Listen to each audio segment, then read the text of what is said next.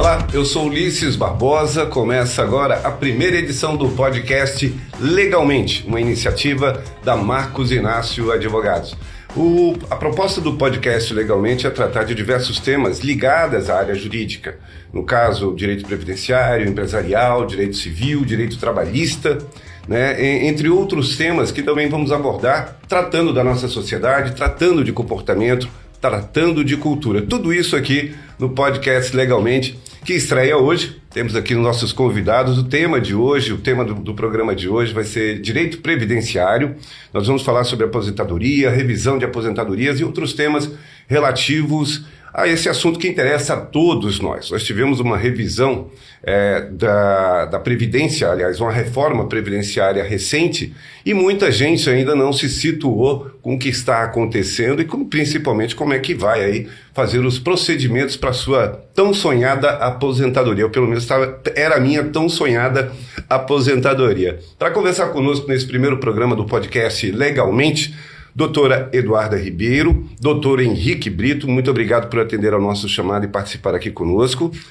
Doutor Henrique Toscano, que também vai dar uma contribuição aqui luxuosa ao longo desse podcast, ele que é nosso coordenador de comunicação e marketing da Marcos Inácio Advogados. Sejam bem-vindos, doutor Eduarda, doutor Henrique. É, olá, Ulisses, olá, doutor Henrique, doutor Eduarda. Queria dizer primeiro que é um prazer, né, estar aqui. E esse tema é de fato muito relevante, a reforma da Previdência, que ocorreu e tem gerado inúmeras dúvidas aos inúmeros segurados que estão, assim como você falou, na iminência de uma aposentadoria, ou mesmo que essa aposentadoria possa demorar um pouco a vir, mas que quer fazer uma programação, um planejamento quer estudar como seria a sua aposentadoria no futuro. Uhum. Nós vamos falar desse assunto e também de revisão de aposentadoria. Doutora Eduarda, seja bem-vinda. Olá, obrigada. Um prazer estar aqui com vocês no primeiro dia do Legalmente Podcast e vamos falar sobre a revisão. É um assunto importante e que está em pauta atualmente. Nós vamos descobrir tudo isso junto aqui com o apoio do nosso querido doutor Henrique Toscano, que vai dar aqui a sua contribuição também nesse tema que interessa a todos nós. Seja é. bem-vindo, Henrique. Obrigado, Ulisses. Obrigado, doutor Henrique Brito, doutor Eduarda, que são nossos advogados aqui da Marcos Inácio, do Departamento Jurídico Previdenciário. Aí tem uma, uma subdivisão, que é o Departamento Jurídico Urbano, Urbano e de Revisões de Aposentadoria. Ou seja, a partir do momento que é concedido um benefício previdenciário, que são feitos os cálculos, a implantação desse benefício, não significa que aí está tudo certo, está tudo resolvido, Lícia. Significa que pode haver algum erro, algum equívoco cometido pela autarquia, que é o INSS, e aí cabem hipóteses de revisão. E aí seria interessante vocês apresentarem para nós, para nosso público do Legalmente Podcast, quais seriam o que seria essa revisão previdenciária? Quando é que você identifica a possibilidade, vocês identificam a possibilidade no setor de fazer uma revisão previdenciária? Perfeito, doutor Henrique. Eu queria fazer só um passo anterior antes da gente certo. falar da aposentadoria, que é o quê? A, a revisão da aposentadoria em si. É, o pedido de aposentadoria é um passo inicial que o segurado da Previdência Social tem que estar muito atento. Veja, Ulisses, para você pedir um benefício na, ao INSS, não é simplesmente você chegar e acessar o sistema da Previdência Social ou mesmo você ir a uma agência da Previdência Social e fazer o seu pedido.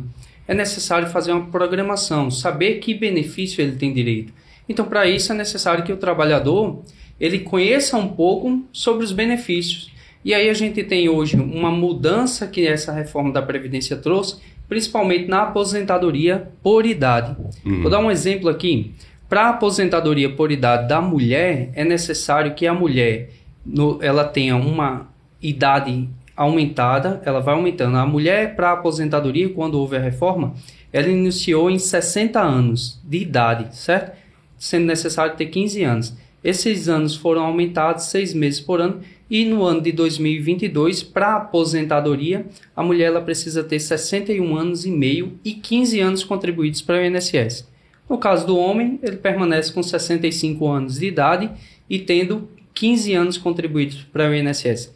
Essa é a principal mudança na aposentadoria por idade. E uhum. mesmo que seja algo que, assim, que, que talvez seja muito, muito comum no dia a dia de vocês, as pessoas costumam não entender bem essas regras, até porque elas vão modificando ao longo do tempo e eu acho que desde 2015, 2016, todo ano se falava numa reforma, numa reforma, numa reforma, e essas regras são muito técnicas, o que reforça no, no, no nosso sentido, Ulisses, a necessidade de se procurar um advogado antes de é, submeter um pedido a, a, a, ao INSS, não é isso, Eduardo? Exatamente. É, a importância de um planejamento previdenciário, né? sobretudo agora, depois da reforma da Previdência e das diversas normas e regras de transição.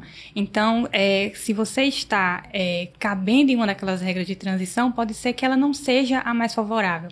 Haja outra que seja mais vantajosa, em que seu benefício terá um valor superior. Então, a importância de um planejamento previdenciário. Eu, eu vou, eu vou partir aqui para o sentido sentido mais prático, desde que a gente acompanha, estamos acompanhando essa reforma da Previdência, desde que passou, foi, foi aprovada, o que a gente percebe né, na sociedade é uma grande confusão. Né? As pessoas tinham uma imagem ali de que, olha, vai chegar naquele tempo ali, eu vou me aposentar, vou dar entrada lá nos meus papéis, e de repente tudo mudou. Eu estou me colocando aqui na, na, condição do ouvinte, do internauta, que pode acompanhar essa, essa, esse nosso podcast nos perfis da Marcos Inácio, também nas plataformas. Né? No YouTube você pode falar, fazer sua inscrição lá, né? tocar o sininho, né? aprovando o programa. Ficou uma confusão muito grande. Eu, por exemplo, eu tenho 57 anos. Eu tinha uma expectativa de aposentadoria que, pelos meus cálculos ou pelo aquilo que o meu INSS dizia, era de 5 anos. De repente já não é mais isso, é de 8 agora. Né? E, e, ainda tem outros membros, eu só olhei o geral. Hum. Mas veja que, para minha surpresa, né, eu ali já próximo, ah, agora eu vou me aposentar. Não, eu tenho ainda mais um tempo a cumprir a partir dessa reforma. Ou seja, muitas pessoas da minha geração estão na mesma situação. Pessoas que têm acesso à leitura, ao conhecimento, à informação, mas que também tá, tá tão perdido quanto eu. Né? Parece aquele cachorro de caminhão de mudança. A gente está meio perdido. Eu queria que você falasse um pouquinho disso né, dessas transições que foram propostas por essa reforma. Perfeito. É, a reforma ela trouxe de fato, como você falou, transições. Que é isso? Aquele segurado que já contribuía para a previdência social, ele vai se enquadrar em uma nova regra de aposentadoria.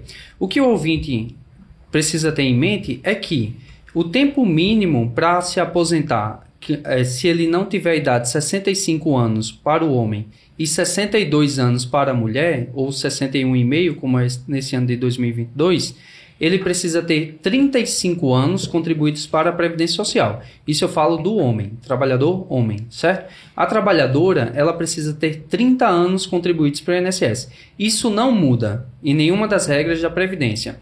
Então veja, é, se um trabalhador na, no ano de 2019 tinha 30 anos de contribuição, inevitavelmente ele vai ter que contribuir os outros 5 anos que faltava para completar os 35. E aí entra critérios de cálculo quando ele for pedir aposentadoria.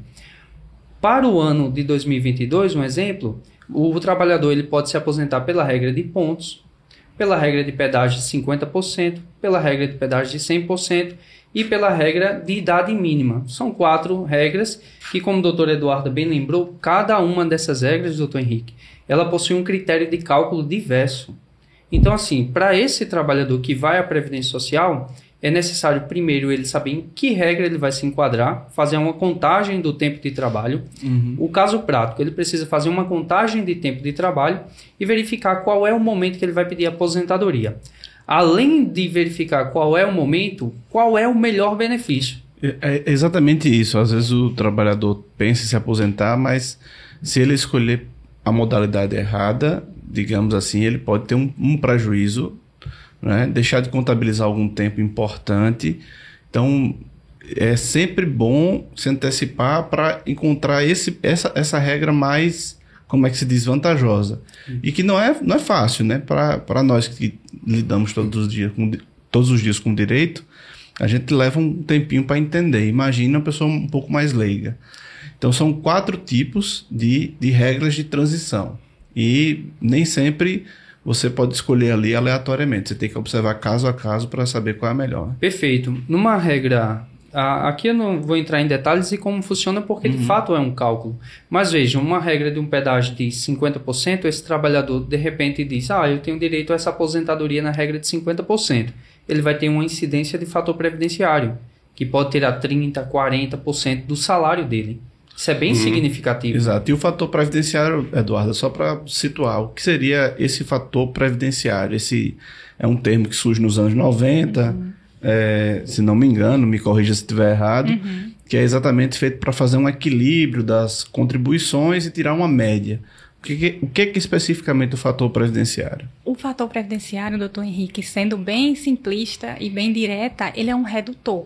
Ele vai agir reduzindo o valor do benefício é, a partir do momento que você implementa o tempo mínimo para a aposentadoria, levado em consideração também a sua idade né? e, a so, e a expectativa de vida.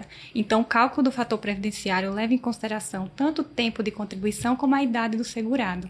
Geralmente, quando o segurado é, atinge o tempo de contribuição e tem uma idade não é tão, tão velho, a aposentadoria vai sofrer uma incidência mais prejudicial do fator previdenciário. Por outro lado, se ele tiver uma idade mais avançada, o fator previdenciário já vai é, agir na aposentadoria de forma positiva, uhum. aumentando o valor do benefício. Uhum. Mas, em regra, em, em, sendo bem simplista e bem direta, uhum. ele atua reduzindo o valor do benefício. Né? É por isso que algumas pessoas falam o terror do fator previdenciário, né? falam do fator já com medo. Né? Uhum. Um, aspecto pejorativo, um aspecto pejorativo. Tal. O que, em regra, é mas em alguns momentos ele pode atuar de uma forma positiva no benefício, dependendo da idade e do tempo de contribuição do segurado. Doutor Henrique estava terminando de explicar, acabei interrompendo, isso. mas ele vai voltar e ao ponto. Doutor Eduardo lembrou de uma situação que é do planejamento previdenciário. Exato. Não é, doutor Eduardo? Que o trabalhador, se ele quiser saber qual é o melhor momento para a aposentadoria dele, ou mesmo ele quer programar, doutor Henrique, digamos aqui, como o Ulisses falou, ele não tem o um tempo para aposentadoria ele ainda vai ser necessário contribuir oito anos para a Previdência. Então, qual é a melhor forma de você contribuir sobre esses oito anos? E qual vai ser o valor dessa sua aposentadoria futura? Uhum. Então, para você fazer uma programação financeira, para chegar no momento de pedir aposentadoria e dizer, vou parar aqui, posso parar, posso não depender mais do meu emprego e sim da minha aposentadoria, é interessante que o trabalhador ele faça um planejamento previdenciário, não é, doutor Eduardo? Exato. Para calcular como ele vai contribuir a partir de agora. Uhum.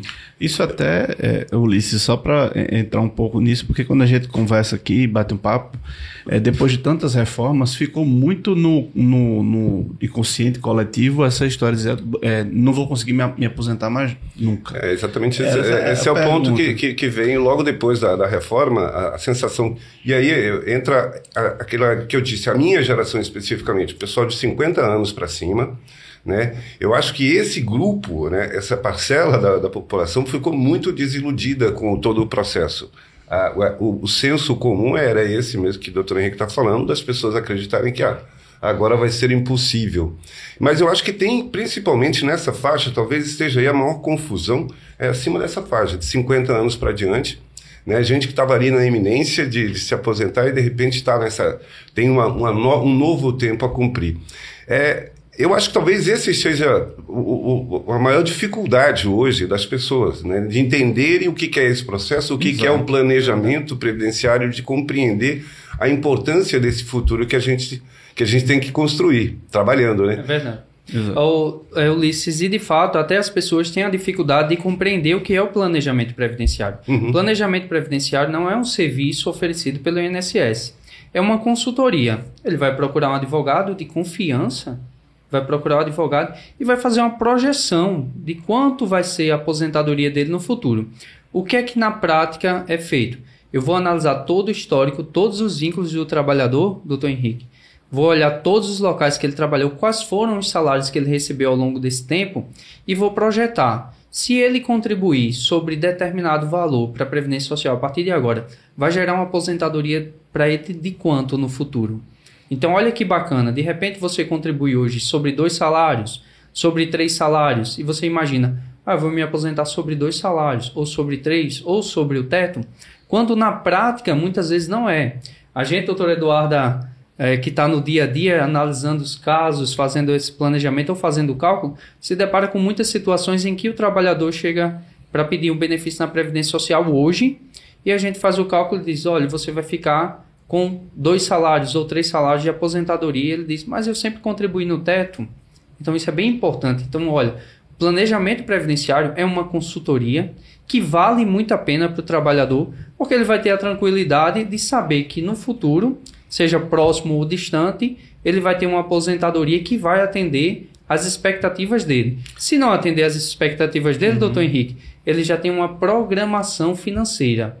Já exato. que a aposentadoria não vai ser minha renda, não vai Principal, ser suficiente, né? exato, eu vou poder fazer um planejamento financeiro, algum tipo de investimento que ele pode fazer. Evita prejuízos presentes, né, sobre o valor da contribuição, que isso também é visto no planejamento previdenciário, como evita prejuízos futuros, numa aposentadoria muitas vezes tardia, que já pode estar mais próxima do que o segurado espera e imagina. Exato, e, e é muito importante, e é, um, e é um trabalho que é feito de maneira minuciosa por vocês, exatamente para tocar nesse ponto que o doutor Henrique Brito falou, que é, que é a, a a não ficar com essa ilusão, ah, quando eu me aposentar, vou me aposentar e vou ficar recebendo o mesmo valor, até para se planejar no presente, para que no futuro não tenha um decréscimo de renda e tenha a possibilidade de, de, de usufruir da aposentadoria de maneira muito mais tranquila.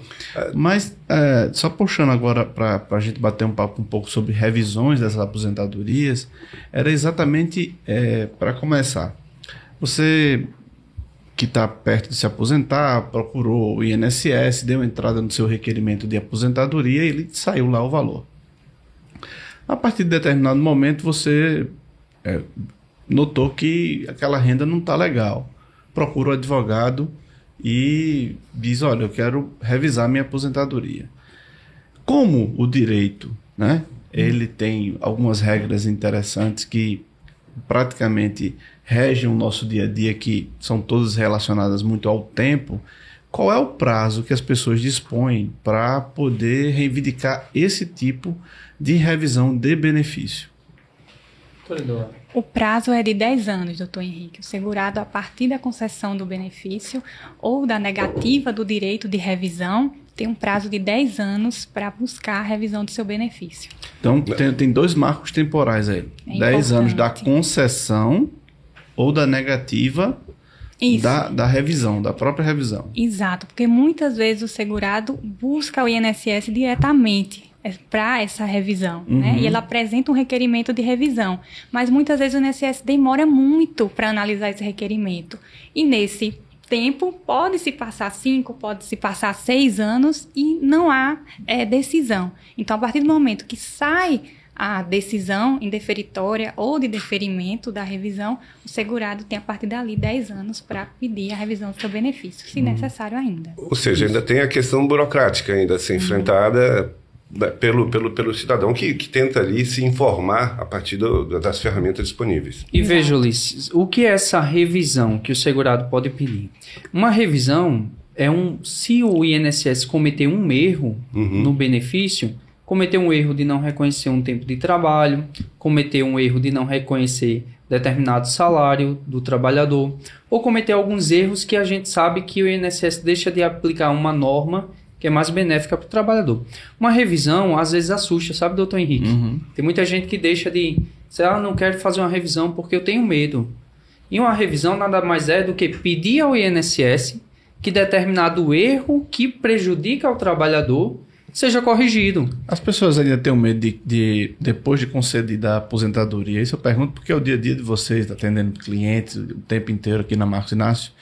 As pessoas ainda têm esse medo de, ah, se eu for pedir uma revisão, pode ser que eu que tire meu benefício, é, que minha aposentadoria piore. Tem ainda esse, esse, esse medo tem, esse receio é muito comum. E o que é que a gente faz, doutor Henrique? Na prática, a gente vai analisar minuciosamente minuciosamente como aquele benefício foi concedido.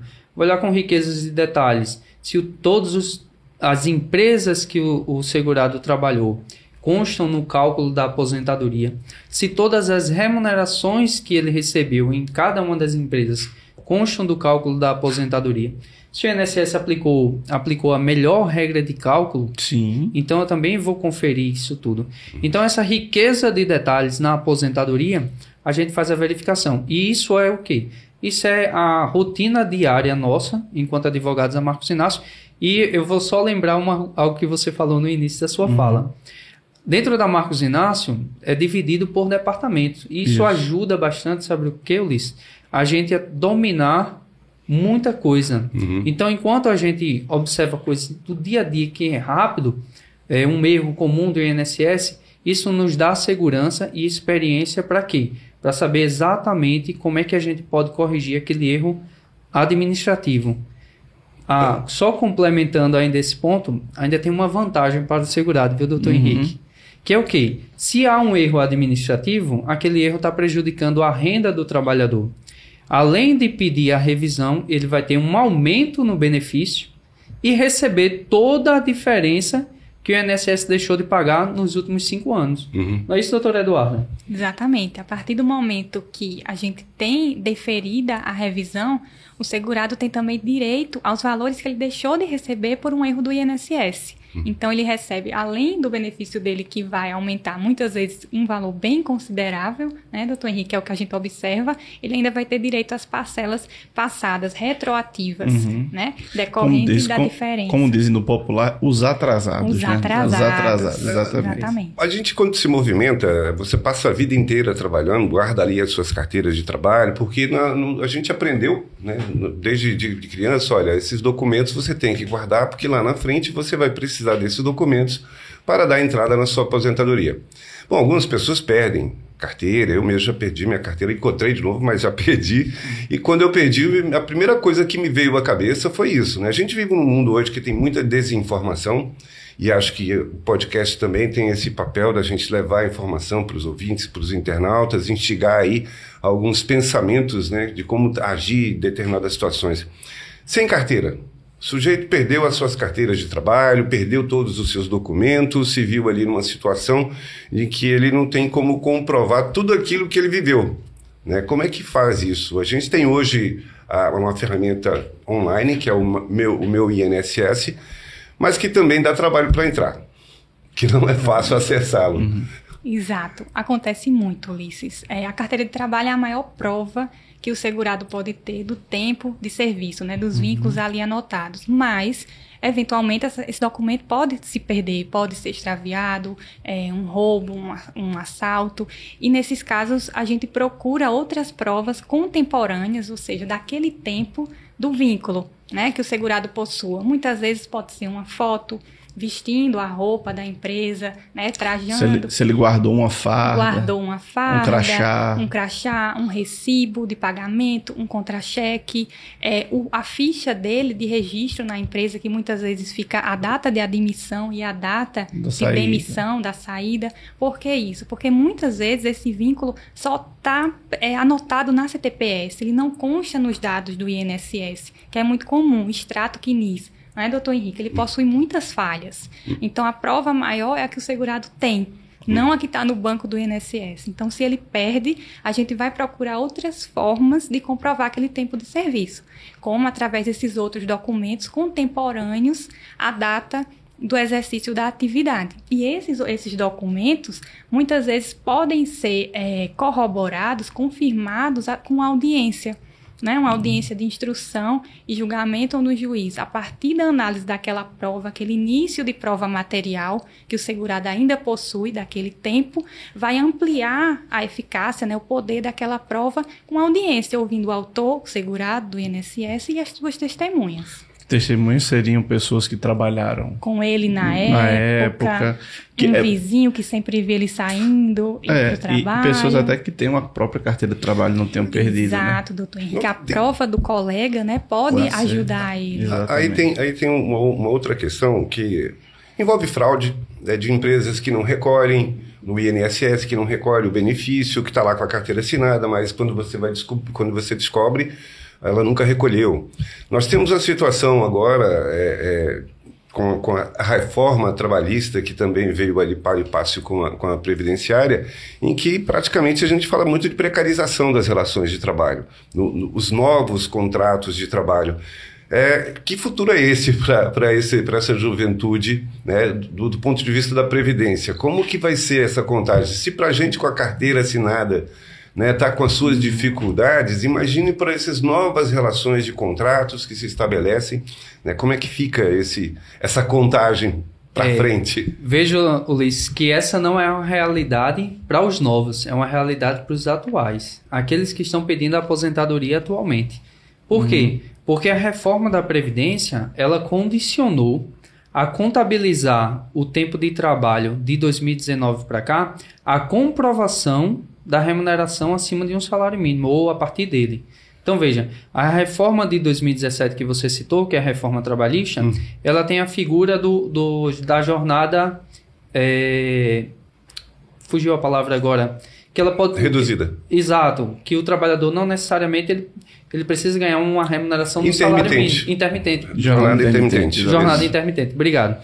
Então veja, então não necessariamente ele tem a remuneração superior ao mínimo ou igual a ele. E além disso, a pandemia ela trouxe uma situação bem peculiar, é que diz, da suspensão do contrato de trabalho. Uhum. Então, para que esse trabalhador ele venha contabilizar esse tempo de 2019 para cá, para aposentadoria, é necessário ele observar mensalmente, doutor Henrique, se cada uma das contribuições que a empresa faz está no patamar igual ou superior ao salário mínimo. Se não tiver, ele tem como atualizar uma vez por ano, certo? Ou complementar as informações. Mas no dia a dia do que a gente tem vivido na, nessa advocacia previdenciária, é observado que muitas empresas de fato deixaram de recolher e o trabalhador tem que complementar as contribuições. E aqui eu trago um alerta de que se um trabalhador desse teve que está nos ouvindo, teve sua aposentadoria negada por ausência de complementação ou de comprovação, ele pode regularizar essa situação e pedir novamente o benefício à previdência social. Então, não necessariamente é, ele vai ser prejudicado, já foi né, prejudicado com a negativa do INSS, mas de deixar de receber a aposentadoria isso pode ser facilmente regularizado. Ele pode fazer novos, novos requerimentos se juntar mais documentos ou fizer os devidos complementos, né? Perfeitamente. Há essa possibilidade de fazer a complementação de cada uma dessas contribuições. Voltando ao, ao, ao assunto das revisões, quais são os tipos de revisão de aposentadoria mais comuns que vocês lidam no dia a dia? Vocês poderiam exemplificar para nós? Seriam mais baseados nos erros de cálculo, é, contagem de, de de um tempo que não, não foi trazido naquele momento do, do, da aposentadoria, não foi computado determinado vínculo. Quais são os tipos de revisão mais comuns? Isso, doutor Henrique. O que a gente mais observa no dia a dia é a ausência de vínculos né, no cálculo do tempo de contribuição do segurado e a forma como o INSS considera esse vínculo. Né? Muitas vezes aquele segurado trabalhou é, de forma especial, trabalhou exposto a um agente nocivo. Isso é, isso é importante. O que é, é esse, esse é, trabalhador, esse segurado especial, esse que trabalhou em condições diferentes do trabalho normal de um trabalhador urbano? O que seria isso? Para depois a gente tentar entrar nessa parte. Ou seja, o INSS não calculou corretamente porque tem uma regra de cálculo diferente devido a que fatores? Isso. O INSS deixa de considerar uma atividade especial né, que o segurado desenvolveu. E essa atividade especial vai fazer com que o, o segurado tenha um decréscimo no tempo que ele precisa comprovar o INSS. Vai reduzir o tempo que ele precisa comprovar a partir da comprovação desse tempo especial. É uma exposição a ruído, é uma exposição a, a um agente químico, é uma exposição à radiação solar e administrativamente são matérias que o INSS é, geralmente nega, indefere o benefício por esse motivo e que a gente busca é, na via judicial a concessão. Outras vezes o INSS concede o benefício, porque ele já teria tempo, mas deixa de considerar essa atividade. Então, isso faz com que o valor do benefício diminua. Né? Então, tanto o tempo uhum. de contribuição é, é muito objeto de erro do INSS, como os salários que o INSS deixa de considerar no cálculo do benefício. E esse é o nosso trabalho. A lógica, a lógica do que a doutora Eduarda falou é que para a Previdência Social, quanto maior o tempo que você contribui, maior vai ser sua remuneração. Hum.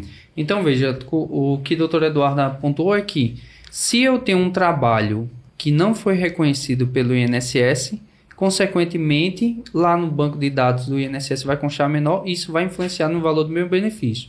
Aquele trabalhador que como ela, o doutor Eduardo apontou, que exercem uma atividade insalubre ou perigosa. Vou trazer uns exemplos aqui para a gente visualizar. Um vigilante, que ele exerce uma atividade perigosa. Exato. Não é? Um mecânico, que ele trabalha com graxa, óleo. Um profissional da químicos, saúde. Né? Um, um profissional da saúde, exato. Um enfermeiro, um médico, que ele trabalha no ambiente uhum. hospitalar.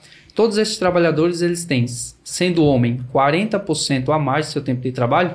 Ulisses, veja, um trabalhador desse que exerce, trabalha 10 anos em um hospital, ele aumenta mais 4 anos, então 14. Uhum. A mulher, ela aumenta 20%, então se ela trabalhou 10 anos, ela aumenta 12, vai para 12 anos. Então, quanto maior tempo eu comprovo para o INSS, maior vai ser também minha contrapartida de valor de aposentadoria. Então, veja, o trabalhador que desenvolve sua atividade num ambiente insalubre, num ambiente perigoso, uhum. ele tem direito a uma revisão para aumentar o tempo de trabalho e, consequentemente, aumentar também o valor da aposentadoria. Uhum. Isso é até uma questão de justiça, Ulisses e Eduarda, porque aí é onde tem essa sinergia entre o direito do trabalho e o direito previdenciário, o direito do seguro social. Não significa um benefício ou um privilégio, é porque esses trabalhadores é, não podem ficar tanto tempo trabalhando expostos a determinados agentes químicos né, até para que não prejudique sua própria saúde. Então, há uma diminuição no tempo de, de, de trabalho, há um fator de contribuição maior para que eles, logicamente, se aposentem. Ah, ele vai se aposentar mais cedo. Ele se aposenta mais cedo cronologicamente, mas talvez aquele tipo de trabalho possa ter até acarretado alguns problemas. Quem trabalha com ruído, né, agentes químicos e tudo mais.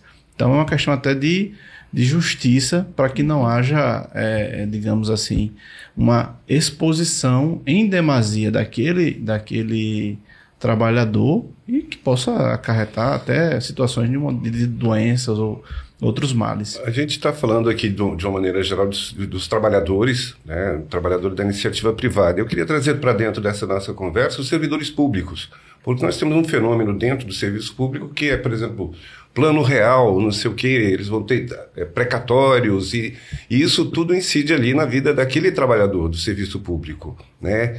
É, uma vez aposentado, esse também pode pedir revisão para esse tipo de situação? Isso. O servidor é, que vamos pegar o exemplo aqui da atividade especial, né? Que é o que a gente mais é, acompanha no nosso setor, nosso departamento, e nos deparamos muito com essa situação. O servidor que laborou, trabalhou de forma especial, exposto a um agente nocivo, encontra a dificuldade de ver é, o reconhecimento dessa atividade especial. O que é que o servidor busca? O reconhecimento do tempo especial e a conversão desse tempo especial em comum para integrar o tempo dele e ele poder se aposentar. Seja trazendo esse tempo do INSS para o regime próprio que ele está uhum. vinculado, ou seja o contrário, né? trazendo do regime próprio para poder se aposentar no regime uhum. geral. Uhum. E é, recentemente o STF, se não me engano, através de julgamento do tema 942, é, julgou favorável a esses servidores para que eles possam se valer analogicamente, ou seja, se aproveitar das regras do regime geral da Previdência para que eles é, possam converter esse tempo especial em comum hum. né? e trazer para a realidade dele esse direito, que só era permitido para o regime geral. Né? Mas eu, eu, digo assim, do serviço público. Tem vários, vários planos econômicos, é, reduzir o salário, enfim, para o cálculo do salário dos servidores públicos para esse tipo de revisão. Você tem aí diversos planos que foram. Muita gente está recebendo ainda, nem recebeu precatórios. Mas, enfim, é, como que Verdade. isso afeta né, esses é, cálculos? O servidor público ele tem ele tem que ser identificado qual é o regime de previdência que ele contribui. Uhum. Porque boa parte dos servidores públicos, eles contribuem para os regimes próprios de previdência. Cada regime próprio, ele possui a sua regra de cálculo. Inclusive, o prazo para revisão desses benefícios é de 5 anos. Aquele grupo de servidores que contribui para o INSS é muito comum de acontecer o quê?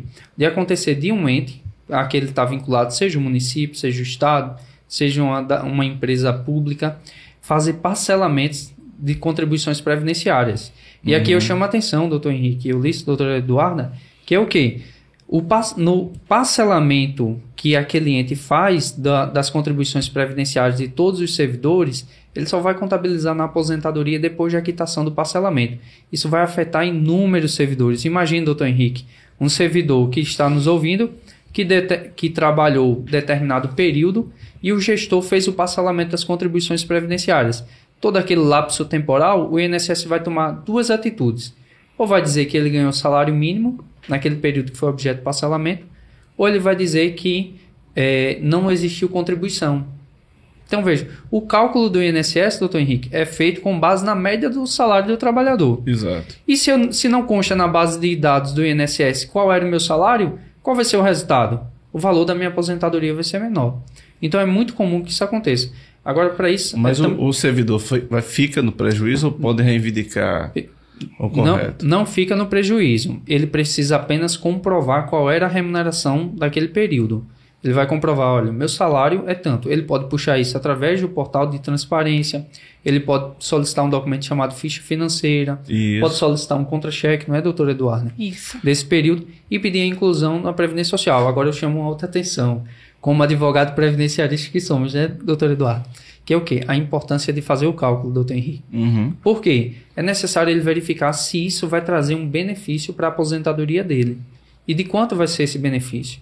O que às vezes a gente observa é que, pela, pelo impulso, pelo aquele ânimo de tentar conseguir logo, agilizar logo a revisão, muitos segurados, muitos trabalhadores aposentados do INSS acabam se prejudicando, impossibilitando inclusive de nós como advogados pleitearmos uma revisão. Então o ideal é que, de posse desses documentos, ele procure o escritório para a gente fazer um, um cálculo e dizer, olha, com essa prova de remuneração, seu benefício vai ser aumentado em tanto você vai receber os últimos anos que vai dar um valor aproximado de tanto da uhum. Previdência uhum. Social, certo? É isso, doutor Eduardo? Exatamente. Importante sempre que é, o advogado de confiança possa verificar essas provas, né? Possa orientá-lo. O que é que eu vou apresentar ao INSS? Quais são as melhores, as suas provas? Tudo para que no final o benefício seja concedido corretamente, evitando Exato. prejuízos. E, e, e, a gente coloca, né, Ulisses, até porque esses parcelamentos que os municípios fazem com o INSS é, são recorrentes, e aí a gente já tem casos assim em alguns municípios de um parcelamento, depois parcela de novo de 200 meses, e a gente então, tem que alguns... fixar aqui que o, o o contribuinte, né? E é... alguns municípios perdem até a prova do parcelamento, né? A gente já viu municípios como a Lagoa Grande, se eu não me engano, por causa das enchentes, por causa das chuvas, que perderam em algum esses momento registros, esses né? registros. Bom, é, a gente está acompanhando, você que está nos acompanhando pela, pela internet, esse é o podcast Legalmente, uma iniciativa da Marcos Inácio Advogados. Estamos tratando aqui hoje com a doutora Eduarda Ribeiro, doutor Henrique Brito, doutor Henrique Toscano, sobre direito previdenciário, revisões, revisões de, de, de, benefícios, enfim, todos esses assuntos que nos interessam a nós, principalmente que temos a esperança de um dia nos, nos aposentarmos. Hum. A, a, gente passou por alguns temas aqui interessantes, mas um, um que me, me chamou a atenção é exatamente.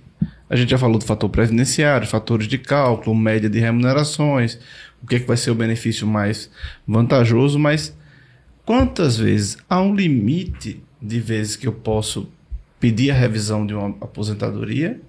Eu tenho uma limitação ou entendo a possibilidade de fazer estando no prazo, eu posso fazer várias, várias revisões. Exato, doutor Henrique. Dentro do prazo de 10 anos, o segurado pode procurar o INSS quantas vezes for necessário para reportar algum erro na concessão do seu benefício, reivindicando a revisão, sem nenhum limite, a não ser o limite temporal. Respeitar o tempo, né, o prazo de 10 anos. Uhum. Eu, é, eu, acho que é importante dizer que esse erro, esse possível erro, é, do internauta, você que está nos acompanhando, dificilmente você vai encontrar isso lá sozinho.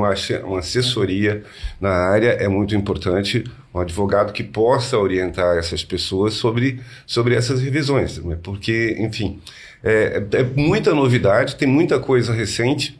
Né? Tem uma parcela muito grande da população é, encaixada nessa novidade que está aí enfrentando a desinformação ou muito pouca informação do INSS ou muito pouco uma campanha esclarecedora desde aquela época, desde que teve a reforma, para vencer exatamente esse, esse conceito de que, olha, eu nunca mais vou me aposentar, agora é, isso não tem mais tem... direito. Quer dizer, a ideia de que ficou um direito, um direito seu foi, foi, foi retirado ali, naquele processo, ficou na cabeça das pessoas. Né? Compreender aquilo que vocês já nos explicaram aqui sobre um planejamento previdenciário, a compreensão do que, que a gente está vivendo e o que fazer né, para reivindicar né, a nossa aposentadoria ou revisar aquela. Eu, eu falei dos servidores públicos em razão dos vários planos e tal. Um, um pessoal que, que se aposentou há, há 10 anos atrás, por exemplo, né? Ele viveu todos aquela, todas aquelas dificuldades dos planos que a gente tinha sucessivamente. De repente ele tem o salário dele e o salário dele teve perdas lá com, com cada um daqueles planos. É, era nesse sentido que, sim, é possível fazer uma revisão do servidor público disso, né? dos cálculos, dos valores, em razão desses planos, porque certamente perdas tiveram, né? É, vai falar sobre a revisão da vida toda, doutor? É, essa hipótese de, dos planos é o plano Besser, plano Collor, não é? é? Isso, isso é bem interessante, é, Ulisses. Por quê? Porque até meados de 1993, você tinha a possibilidade, doutor Henrique, de contribuir sobre 20 salários mínimos. Quando veio no ano de 1994, o, o teto da Previdência Social ele foi diminuído de forma bem significativa. Então, trabalhadores que tinham uma remuneração de 20 salários mínimos contribuíam para a Previdência Social. A, part de, a partir de 20 salários mínimos, se viram com um patamar de 10 salários mínimos. E hoje, se você pegar o teto da Previdência, ele não dá, dá pouco mais de 7, talvez até nem dê 7 salários mínimos. E um, uma discussão grande que se trava hoje é a possibilidade da revisão da vida toda. Por quê? Porque, veja, é muito lógico. Eu contribuí sobre 20 salários mínimos na década de 90, nos anos 80, uhum. e hoje eu estou contribuindo sobre 7. Só quem se deu bem nesse, nesse cálculo foi a Previdência Social, porque fez uma arrecadação maior e hoje não é passada essa arrecadação para o trabalhador.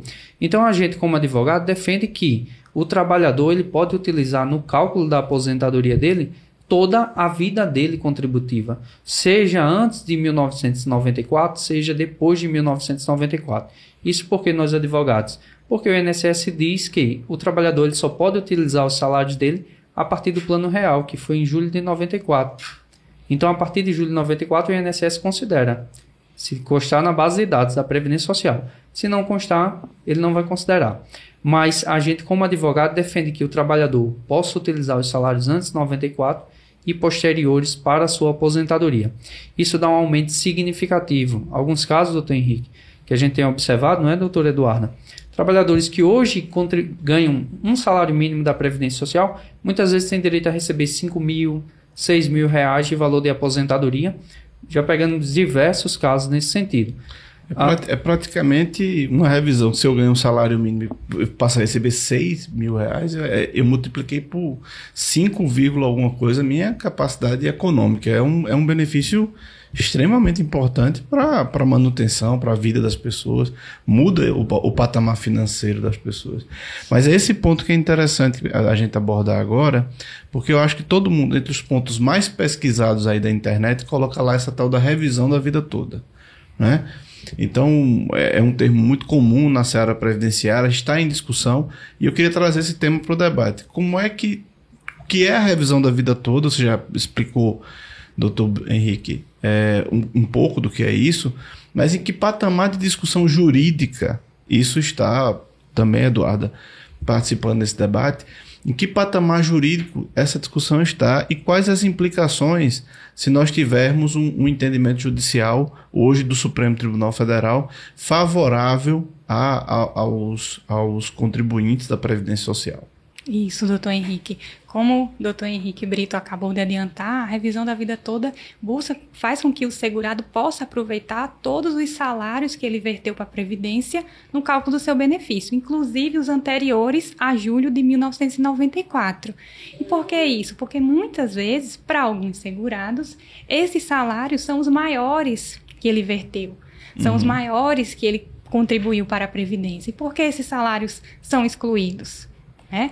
Então, o que é que a revisão da vida toda é, busca? É isso, fazer com que o segurado possa aproveitar todas as contribuições que ele verteu durante toda a sua vida no cálculo do seu benefício.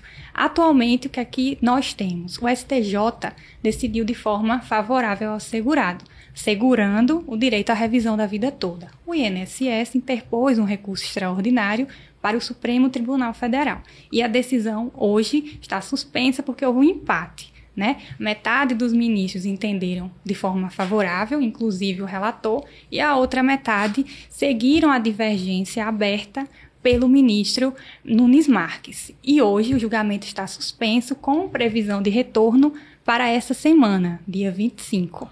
É, então, assim, doutor Henrique Brito, o que é que defendeu pela manutenção da revisão da vida toda e qual a tese que se contrapõe, que diz que não pode haver essa conta. Essa, quais, quais são as teses que estão sendo debatidas no Supremo hoje, para as pessoas entenderem assim de forma clara?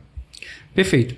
Ah, como eu falei no início da, sobre a revisão da vida toda, você tem um trabalhador que contribuiu sobre 20 salários para a Previdência Social e de um momento para o outro, o INSS estabeleceu que o teto para ele seria menor.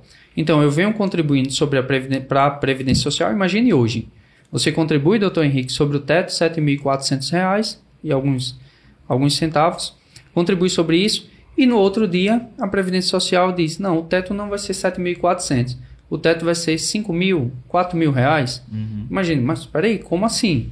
Eu vou ter que ter uma regra de transição para esses trabalhadores, ou mesmo que esses trabalhadores possam utilizar as contribuições que ele tem hoje. E o que a gente defende enquanto advogado é que esse trabalhador ele possa utilizar tanto as suas contribuições anteriores quanto as suas contribuições posteriores. Doutor Henrique, a fundamentação dessa revisão é muito, muito sólida e o governo, ele tenta, e o INSS, ele tenta utilizar de mecanismos econômicos. Quer dizer, olha, a revisão não é viável pelo uhum. impacto financeiro. O doutor Eduardo talvez tenha esses números bem melhores do que eu, de que impacto seriam isso. Mas fugindo do direito da, da, a essa revisão para os aposentados do INSS sobre a argumentação do impacto financeiro, que é totalmente refutável, Ulisses. Por quê? Porque o trabalhador ele não está criando salário. Uhum. Ele já contribuiu sobre aquilo. Não é, não é, ele não está querendo dinheiro novo, é, é aquilo que ele efetivamente já contribuiu. Perfeito, a, a previdência. O, o, valor que a gente quer que seja contabilizado na aposentadoria dele já foi recolhido por ele para a Previdência Social. Uhum. Nos anos 90, nos anos 80, nos anos 70, desde o início da contribuição dele. Então, essa contrapartida do uhum. trabalhador já houve. O uhum. que falta é uma contrapartida da própria Previdência Social. Argumentos sobre impactos jurídicos que são levantados hoje deveriam ser pensados quando você faz uma reforma da Previdência para os novos trabalhadores, para aqueles que já contribuíam para a Previdência Social. É lógico que eles já recolheram sobre, sobre aquela remuneração, não já era programado que fosse uhum. feito, que aquele valor seria orçado para essa, essa finalidade, então não pode ser e assim, até, doutor Eduardo, até, até um, um mito do, do, do e muitos economistas, renomados economistas brasileiros, dizem que não há um buraco na Previdência. Né? A gente tem aquela desvinculação das receitas da União, a DRU, que retira boa parte das receitas que são previdenciárias, e há até uma discussão econômica de se realmente há um rombo na Previdência. A gente sabe que há um, um problema previdenciário no Brasil, sabe.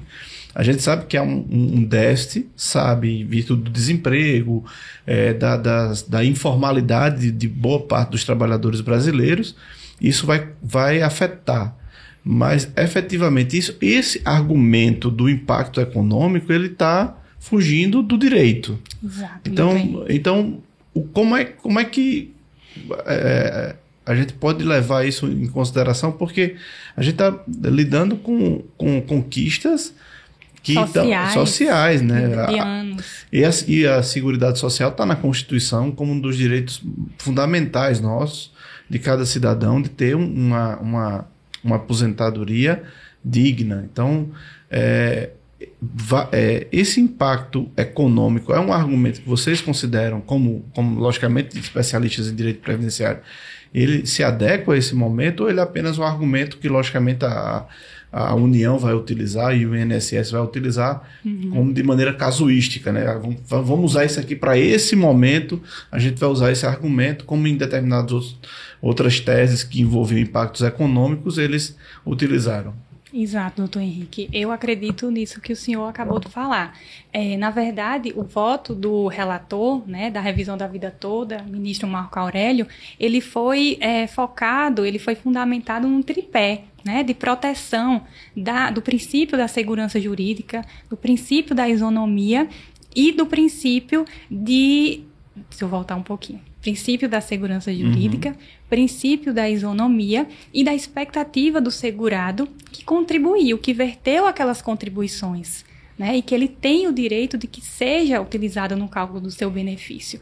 Então tem que ser observado isso, sobretudo quando o próprio STF tem um entendimento de que ao segurado é devido o melhor benefício que ele fizer jus.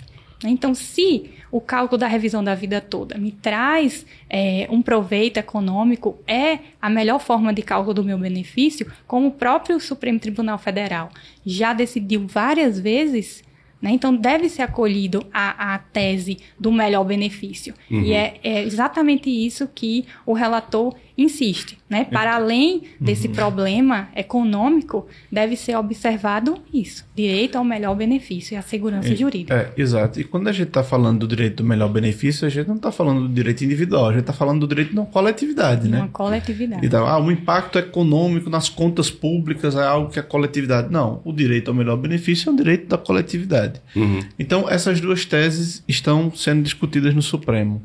E em que pé está? Para que a gente situe nosso, nossos ouvintes e telespectadores aqui do Legalmente. Em que pé está a discussão, o, o, julgamento da revisão da vida toda?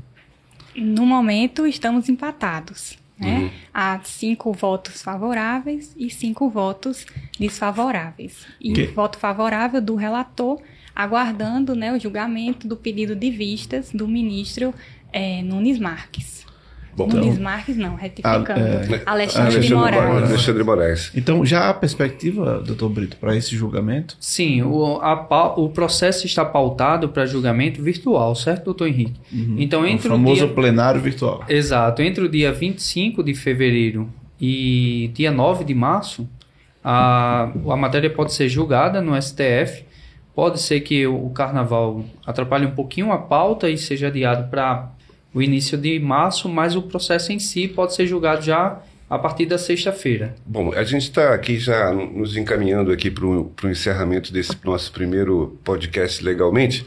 Eu vou trazer aqui mais um tema, em razão o doutor Henrique traz aqui a questão econômica né, nesse Brasilzão nosso, nesse momento muito complicado. Eu vou colocar aqui, do ponto de vista, a gente já falou da, da, da Previdência, do quanto é importante um, um é, uma assessoria né, para que as pessoas possam saber uhum. ali dos seus direitos e fazer ali seus cálculos necessários para sua aposentadoria. Nós temos hoje dois, dois cenários que, que, que, mexem com um pouco com a minha cabeça nessa perspectiva do direito previdenciário, do, do direito do cidadão trabalhador lá na adiante ter uma aposentadoria digna. Nós temos aí, com a precarização das relações de trabalho, nós temos as pessoas que criaram o MEI. O MEI, ele conta para como tempo de, ser, de trabalho. Né? Então, nós temos aí uma parcela da população que virou MEI, não é mais um trabalhador de carteira assinada.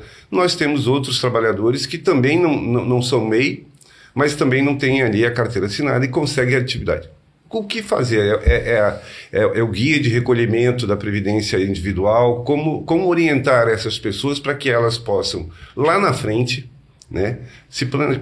agora se planejar lá para frente, mesmo sendo MEI, né, micro pequena empresa, né, ou desempregado. Né? Como, o que, que ele deve fazer? Como ele deve trabalhar nessa perspectiva? É possível? É sim. Como bom advogado previdenciarista que eu sou, e preocupado, né, doutor Eduardo? Sim. Primeiro passo dele é ele fazer um planejamento previdenciário. Uhum. Por quê? Porque ele vai olhar se a opção do MEI é de fato viável para ele. Uhum. Imagine que ele já verteu diversas contribuições para a Previdência Social em valores superiores ao mínimo de repente ele faz uma opção pelo MEI em que o recolhimento dele vai ser 5% do salário mínimo, que consequentemente vai gerar uma aposentadoria para ele no valor de um salário mínimo no futuro. Então talvez não seja a melhor opção. A contribuição média hoje gira em torno de 11%, né? É, a contribuição do o contribuinte individual, se falarmos de trabalhadores autônomos, Sim. profissionais autônomos sem relação de trabalho, seja com a empresa ou, ou em, como empregado ou diretamente com a empresa prestando serviço, ele pode recolher sobre 20%, 11% ou 5% no caso do MEI, se uhum. ele optar pela aposentadoria futura de salário mínimo. Então, o primeiro passo que, um, que o ouvinte e, o, e aquele que nos assiste é ele verificar qual era o histórico de contribuição dele, porque talvez não seja a melhor opção se vincular ao MEI. Mas o contribuinte da Previdência ele pode entrar no site da Receita Federal e gerar a guia de pagamento, a opção a depender da forma como ele é inscrito, certo, Ulisses? Na Previdência Social, cada uma das inscrições da Previdência Social ela possui um código. 2003, 1007, e esses códigozinhos é o que vai dizer como ele vai ficar vinculado à Previdência Social. Então ele precisa verificar na, no INSS como é que ele, como ele está inscrito, para a partir disso ele fazer os recolhimentos mensais através de guias da Previdência Social. Eduardo. Exato. O, o, o, o cidadão que está desempregado, ele pode pagar ali recolher, enfim, como, como é que ele preencha é, o valor, tem um valor definitivo, definido? Pode sim, ele pode é, recolher para o INSS da forma de segurado facultativo. Né? Uhum. Ele não tem nenhum vínculo formal de emprego, é, ele não tem um trabalho, então ele pode recolher como facultativo. Assim como a dona de casa pode recolher como segurado facultativo, como o estagiário pode recolher como segurado facultativo e o, e o desempregado também. Você, você não chamou a atenção na história do MEI? Por exemplo, o cidadão trabalhou ali a vida inteira no serviço, no serviço público, ou até numa iniciativa privada. Tinha ali um salário X, né, e trabalhou durante 30 anos ali na, na, na, naquele serviço. E de repente perdeu o emprego. E aí ele resolveu que, ah, vou abrir o meu MEI. Né? Vou ter uma empresa, vou funcionar, funcionar como startup aqui na minha casa mesmo, e, e tudo bem. Fez.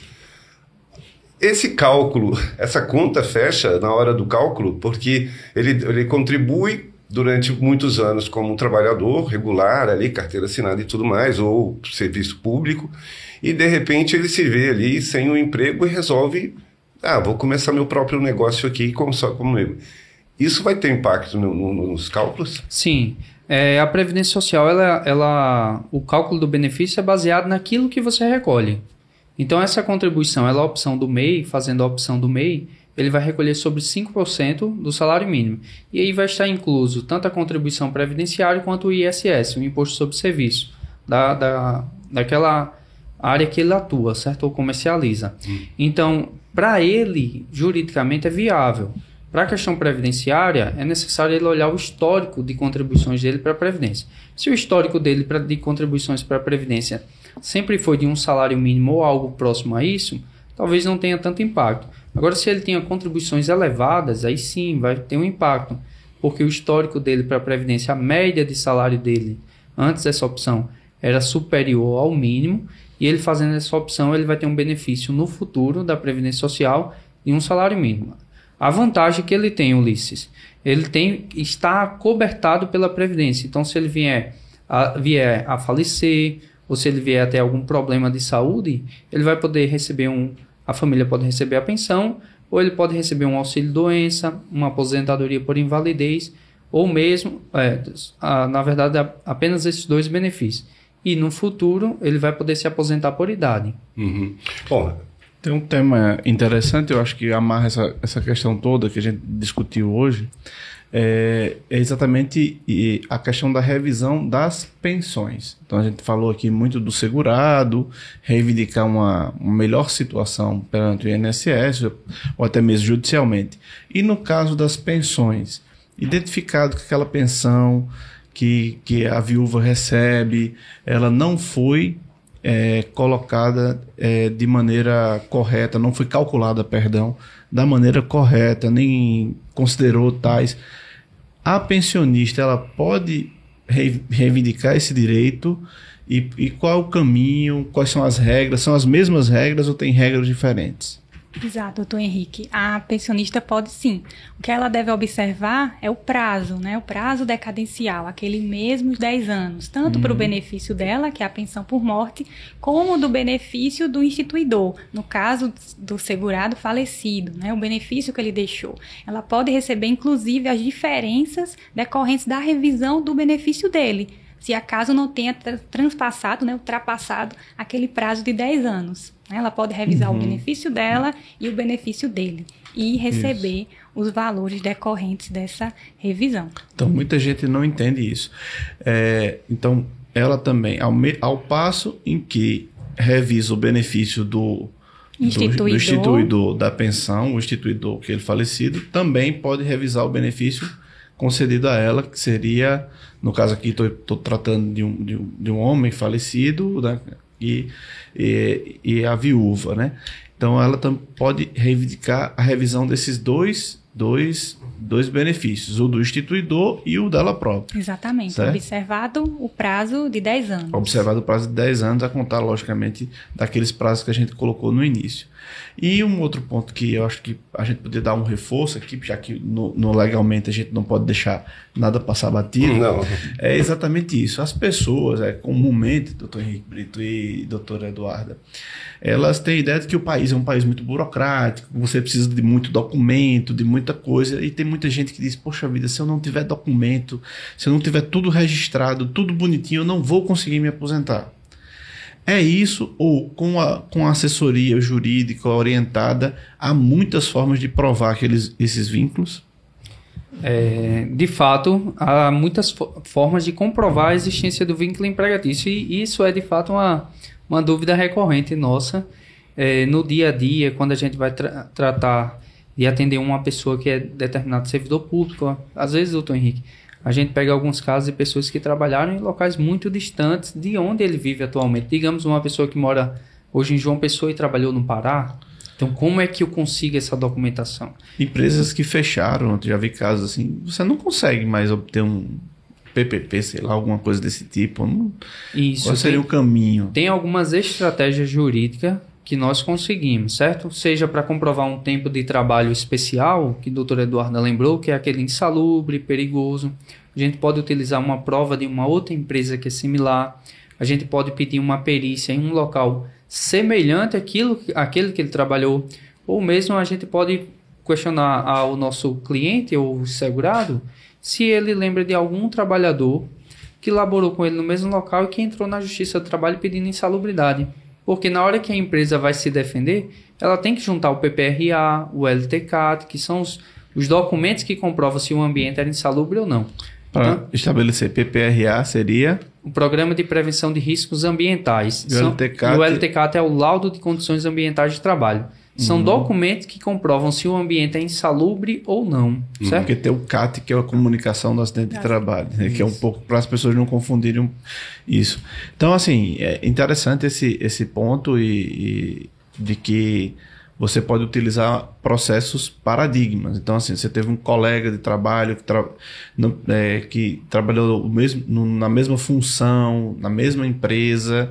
Então, isso já ajuda muito é, e, e, esse é, eu levantei essa questão aqui por, por último, porque muitas pessoas às vezes. De, é, não, eu não vou reivindicar uma, uma, uma, uma, revisão, eu não vou reivindicar um benefício, porque eu não tenho um documento, eu não tenho como fazer tal coisa. Então, é, é muito importante essa assessoria para indicar qual a melhor forma. Né? Não só a gente é, ver o melhor benefício, como também indicar a melhor forma de, de provar.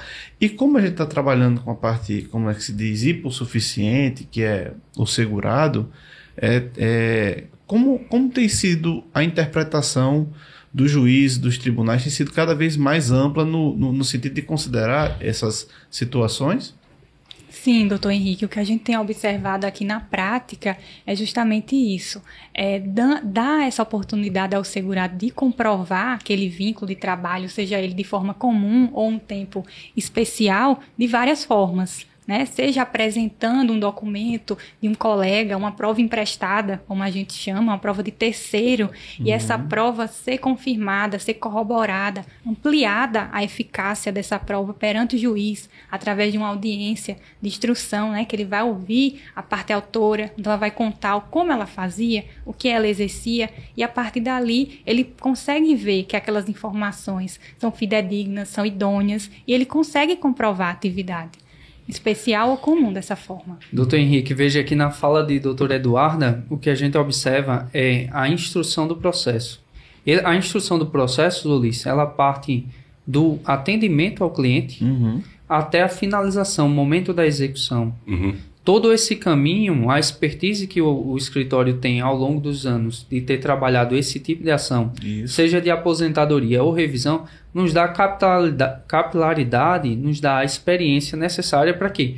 Para que a gente possa fazer uma instrução do atendimento, da orientação, da documentação necessária para ingressar com pedido de revisão, de reconhecimento uhum. de um uhum. determinado trabalho, até mesmo a defesa em tribunais, como sustentação oral, recursos especiais, recursos para TNU e sustentação oral para quem, quem nos escuta, não sei se conhece, doutor Henrique, mas é uhum. a defesa do, de um recurso perante os juízes que vão analisar o caso, seja numa instância inicial do processo, seja na TNU, que é um órgão de Brasília, seja no STF, STJ.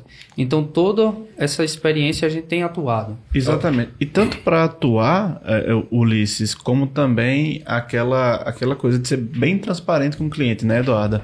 Quando o cliente chega, é, traz uma situação de fato, mas não, não tem o tempo necessário, não reúne os requisitos, ser bem claro para o cliente: olha, não é o momento não adianta a gente aqui não é, não é interessante para a advocacia de uma forma geral patrocinar aventuras jurídicas, não é isso? Uhum. Exato, doutor Henrique. No momento do atendimento, é, a gente passa as informações para o cliente de forma muito clara e de forma muito segura também. E muitas vezes eles nos agradecem ao final do atendimento, mesmo não tendo o direito ali naquele momento. Uhum. Né? Mas ele sai tão consciente né? Sabendo do seu direito e, a, e quando esse direito vai se concretizar, que ele nos agradece ao final do atendimento. Uhum. Por oh, isso. Fantástico. Bom, esse, esse foi o primeiro podcast legalmente. A gente está fechando essa primeira edição, né, essa edição inaugural. Já agradecendo aqui a doutora Eduarda Ribeiro, doutor Henrique Brito pela participação aqui, tratando de direito previdenciário, falando de revisão, vários aspectos que nos interessam. Né? Se você acompanhou o programa, vai lá, se inscreve no canal né, no YouTube da Marcos Inácio, vai lá, toca a sinetinha, é, é. compartilhe os nossos conteúdos nas redes sociais dos perfis da Marcos Inácio, a gente vai ficar muito feliz em, em essa voz chegar mais longe. É, doutor Henrique Brito, doutora Eduarda, agradecer pela disponibilidade e já agora é, já renovar o convite para que venham mais vezes para a gente discutir outros temas, até porque o direito previdenciário tem um universo de, de temas muito interessantes. Esse tema que a gente abordou aqui de segurado especial, ele cabe num, num podcast específico, né? Tem várias outras coisas é, que são importantes e só agradecer vocês estarem aqui, reforçar, como o Ulisses falou, que compartilhe o conteúdo e deixar a palavra final para doutor, doutor Eduardo, primeiro as damas, né? E doutor Henrique por ter aceitado esse nosso convite e ter sido tão bacana esse, esse primeiro papo da gente. Obrigada, doutor Henrique. Nós agradecemos, Ulisses também, fazer com que o nosso trabalho seja informação também, né? Isso. Poder passar para as pessoas é, essa informação tão importante. É, eu agradeço, doutor Eduarda, pela companhia aqui é, Ulisses e Dr. Henrique pelo convite para falar um pouco sobre esse tema. E eu queria dizer um, deixar uma mensagem para quem está nos uhum. assistindo e nos ouvindo ou nos ouvindo, que é o quê? O que a gente tratou sobre revisão ou sobre aposentadoria é o mínimo.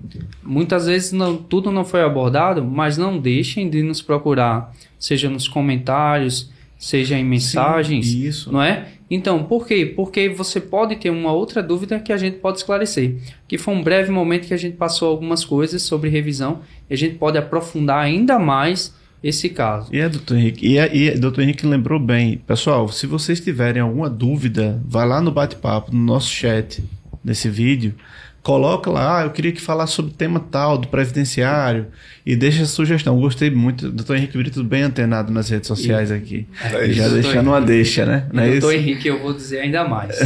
Vai ser um prazer falar novamente e conversar com vocês, que nos, oh. que nos ouve, nos assiste e a você e ao Ulisses. Vamos muito obrigado por tudo. Vamos conversar e muito ainda. Esse é o primeiro de uma série de podcasts falando sobre direito em, em, vários aspectos. Vamos ter também cultura, vamos ter comportamento, vamos ter sociedade, enfim.